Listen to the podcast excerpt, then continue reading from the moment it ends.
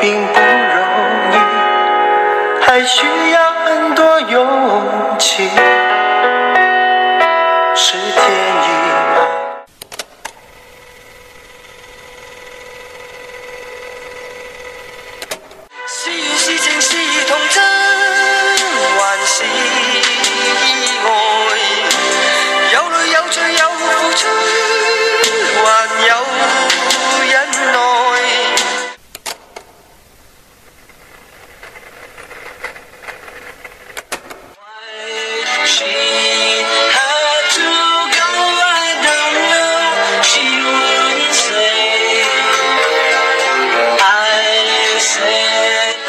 磁带可以倒转，时光无法倒转。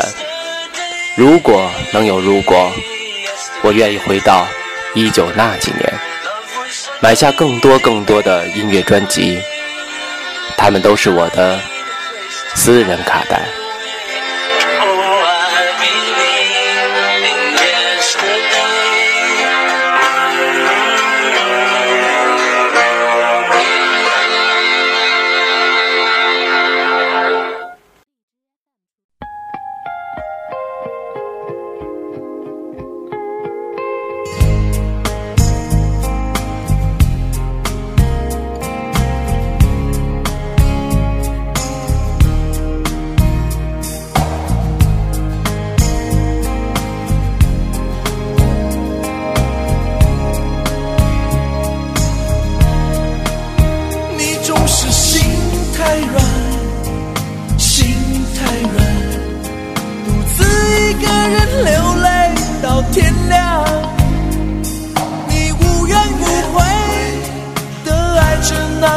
人，我知道你根本没那么坚强。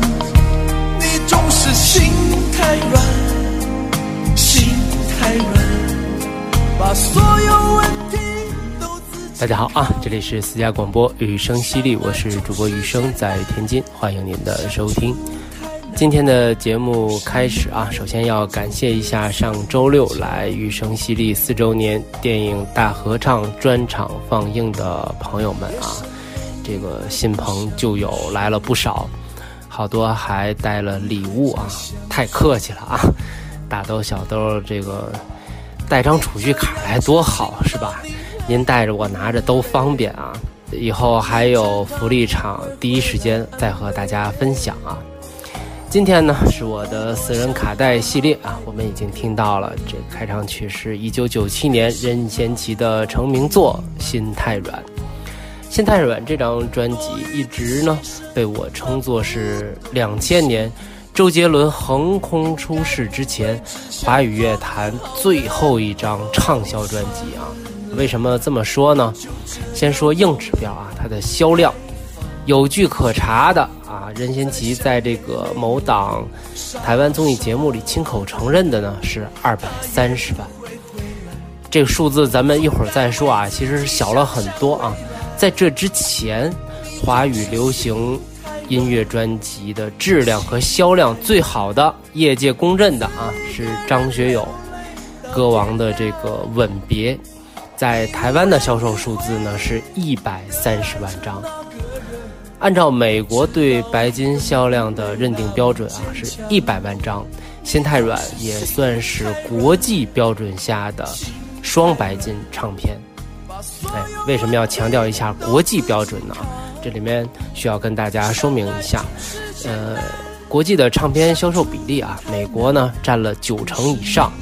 那么具体到各个区啊，咱们就说华语区，特别是港台地区吧，按照这个市场比例呢，会缩小白金、双白金的概念。具体到数字呢，可能就是十万、二十万。市场不好的时候，可能五万、八万啊，就能算是白金唱片了。所以心太软的白金跟咱们。之前在广播里面啊，在综艺节目里面啊，捧某些来宾说啊，您那个唱片是白金唱片啊，这不是一个标准下的。如果按这个标准来说的话那，心太软那绝对算是钻石唱片了啊。刚刚才我们说的这个二百三十万，还只是官方的统计数字啊，没有算上当时非常非常猖獗的这个盗版市场。对。二百三十万这个数字来说啊，这个盗版的数量绝对算不上锦上添花啊，它肯定是成倍数的在上涨。因为什么呢？这首歌当时在社会上有多火，我们就能知道了。基本上上到九十九，下到刚会走都会唱。这个会唱不是说大家啊一人拿一随身听啊，或者守着一录音机，蹲在墙根底下拿着磁带在那儿学啊，不是，就是您就过正常日子啊，过生活，呃，到哪儿都有人在放这首歌，您听也就听会了，就跟少马爷那段相声里面说那个纤夫的爱一样啊。哎，你你你这该干嘛干嘛，白天你耳边就随时有人在放这首歌，你听也听会了。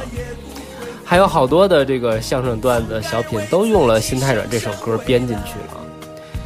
而且我们经常说咱们的祖国啊，什么地大物博来着，对吧？东部城市的一些流行文化，往往会有一个非常非常漫长的向西推进的这么一个过程。如果你今天还能在一些乡镇，听到这个最初版本的《心太软》啊，还真没有什么可奇怪的。反正就一句话吧，任贤齐的这个《心太软》这一张专辑就卖出了许多歌手一辈子难以企及的销售量。相处太难，不是你的就别再勉强，不是你的就别再勉强。不是你的，就别再勉强；不是你的，就别再勉强。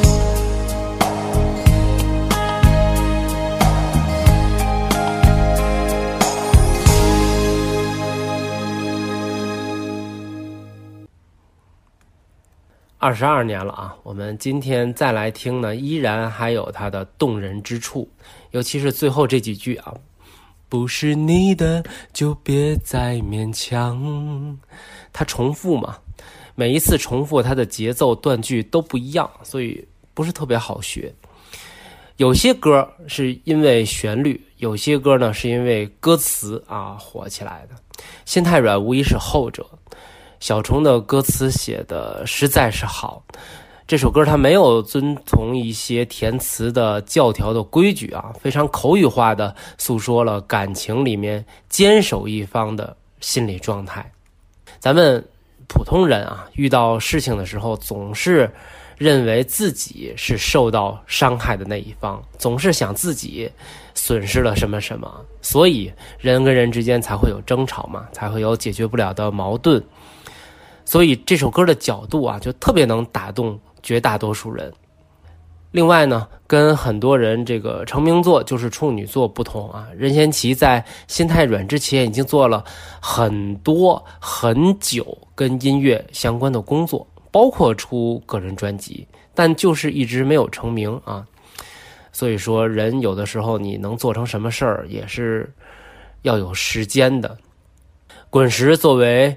实力雄厚的华语唱片公司啊，可以说是相当的包容，啊，其中得说多亏了小虫长时期的支持，任贤齐才得以等来《心太软》的大火，这也是小虫为他量身定做的一首歌。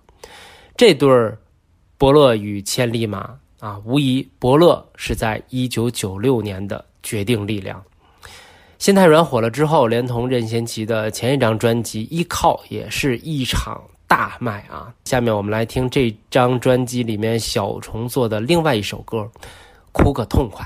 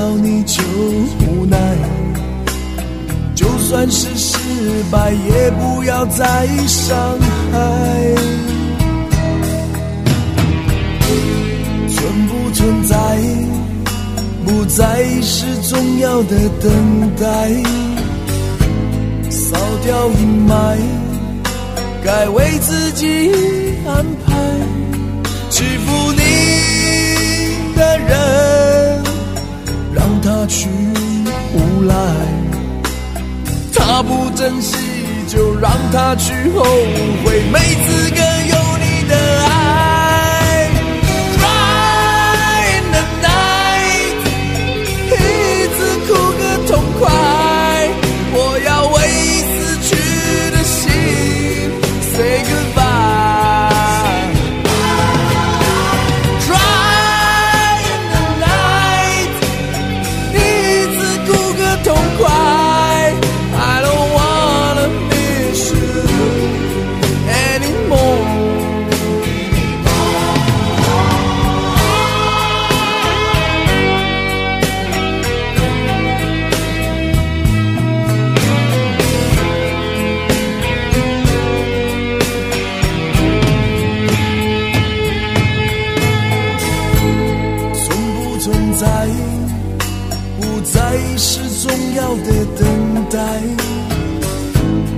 扫掉阴霾，该为自己安排。欺负你的人，让他去无赖。他不珍惜，就让他去后悔，没资格有你的爱。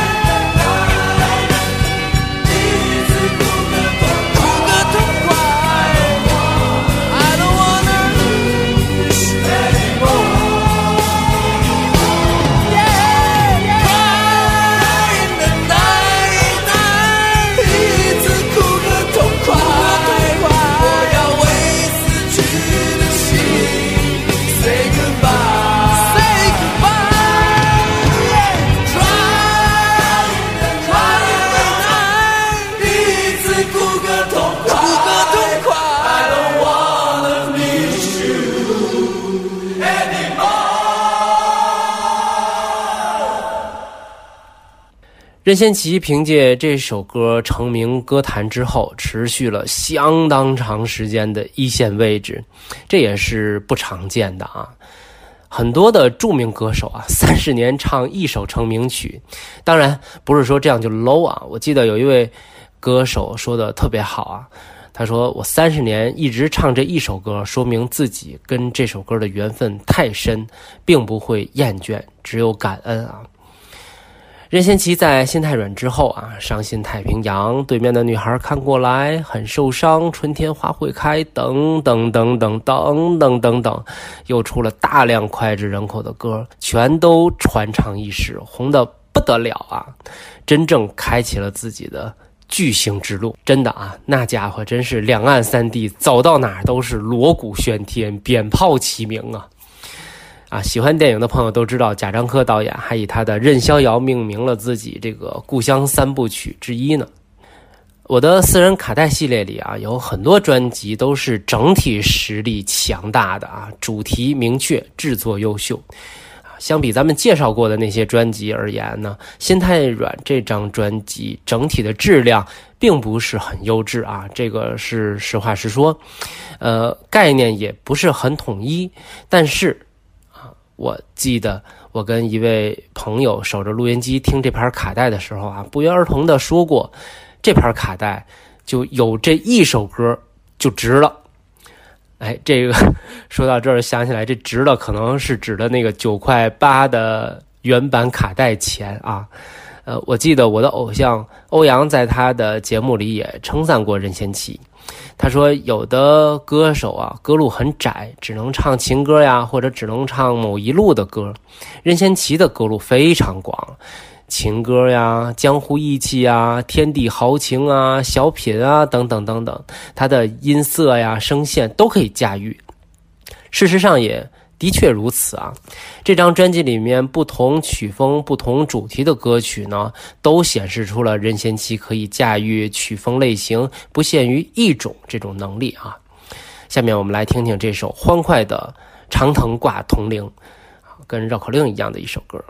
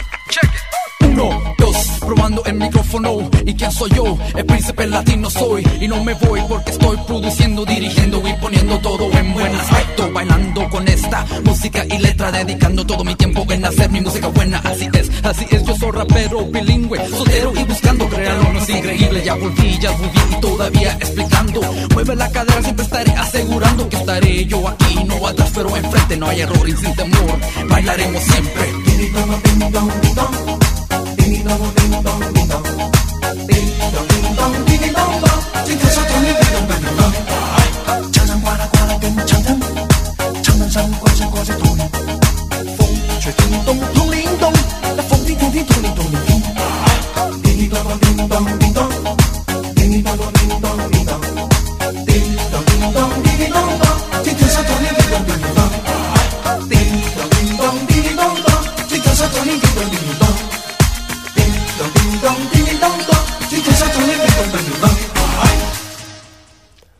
这是翻唱五十年代华语乐坛的一对搭档啊，姚敏作词，易敏原唱的一个旧作。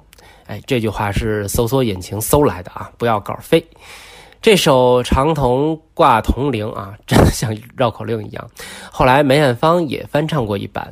前几天准备节目的时候，还无意间搜到了，看了几眼，梅姑啊，正经难受了一会儿。不喜欢二零零三年啊，咱们说回一九九七年，一九九七年我初中毕业啊，那是一个没有暑假作业的夏天，多幸福啊！就是现在这个时节啊，我爸我妈呢是生职工，每个白天我就自己躺在单人床上啊，我的床紧挨着那个窗户。我爸呢，怕我小的时候掉下去啊，我们家住四楼，就在窗户框上呢装了几根铁棍。哎，我每天就躺在床上啊，翘着二郎腿儿，眼睛隔着这个窗户的栏杆望天儿。那时候天基本上都是蓝色的啊。一部爱华随身听跟我并排躺着。我初中的时候还真买不起索尼啊，索尼是我上大学以后自己攒钱买的第一个随身听。呃，说到哪儿了？哦，一部爱花随身听啊，跟我并排躺着，然后这盘任贤齐的《心太软》，还有邰正宵的《俘虏》啊，轮流播放。有的时候呢，就拿起歌片一边看一边唱，唱累了呢，就闭着眼睛听。这个听卡带呀，跟听 CD 比啊，有一点不一样的地方，就是你要想反复的听某一首歌，你只能。倒带啊，没有 repeat。索尼的这个 A B 循环功能啊，要过几年才能开发出来。但是你听 CD 呢，后来又会忽略一些专辑的非主打歌曲，哎，也是一种遗憾吧。所以有些时候啊，这个科技进步带来的生活细节的改变，确实是见仁见智的啊。呃，不跑题儿啊。我呢是很懒很猜谜的一个人，所以多数卡带我都是从头到尾一整遍一整遍的这么听，所以我每盘卡带的歌基本上都会唱啊，从一到十，有的是八九首，有的是十一二首，就这么一遍一遍听。嗯，还有什么？想想也没什么要说的了，咱们再连着听两首吧。这盘卡带我推荐的歌呢，也就这么多了啊，《爱的不轻》和一个男人的眼泪。爱的不轻这首歌啊，要说一下，我还学了一个英语的固定搭配啊，not 什么什么 anymore 是，哎，就是不再怎么怎么样了啊，以后绝不怎么怎么样了，哎，所以说这个感兴趣的啊，你就能学会，能记住，在学校里学的那些语法都跟着灭霸的响指就飞走了，好吧，今天的节目就聊到这儿啊，一时兴起录了一期，感谢各位收听这顿唠叨啊，我是雨生，咱们下期节目。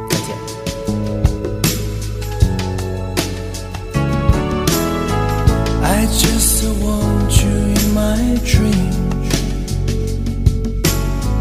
Maybe you never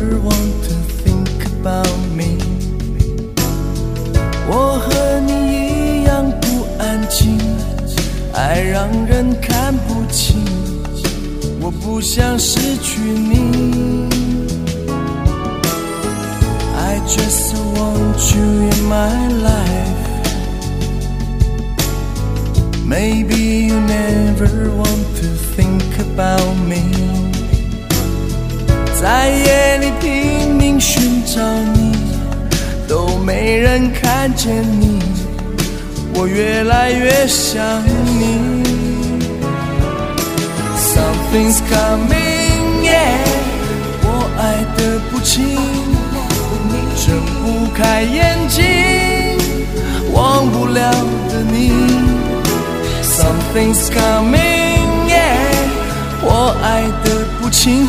If I don't see you anymore, I love you still。我爱你，Baby I love you。Let me talk to you, let me hold you, love you. Something's coming, yeah，我爱的不轻。睁不开眼睛， 忘不了的你。Something's coming, yeah，我爱的不轻。If I don't see you anymore, I love you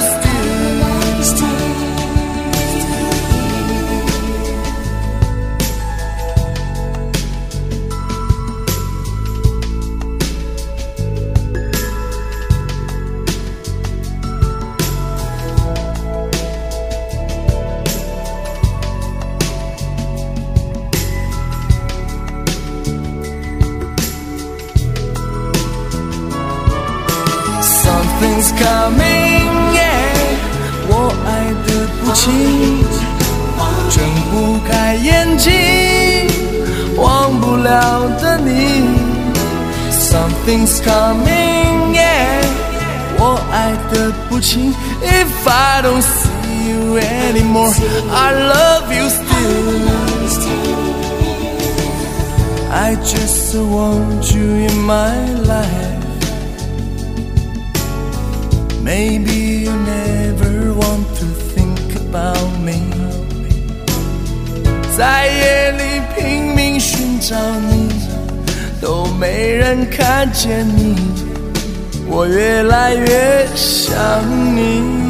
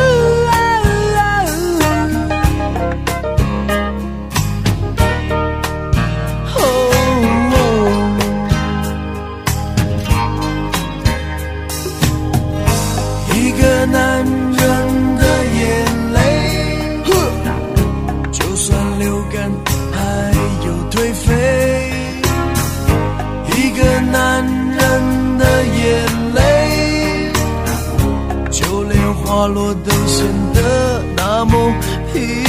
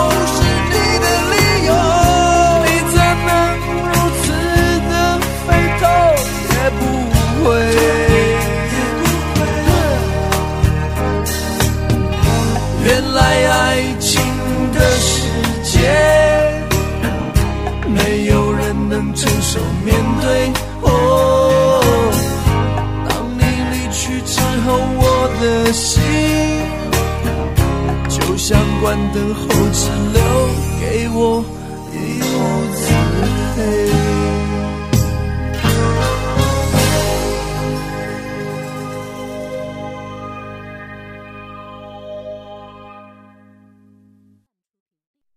非常感谢大家来参加今天这个放映，我是这次活动的组织者啊，雨生。呃，我做这个雨生系列这播客呢四年了，呃，没有什么太大的成绩。但是今天借着这个活动呢，想说两句感谢的话，非常简单。呃，第一句呢，就是要感谢青鸟团。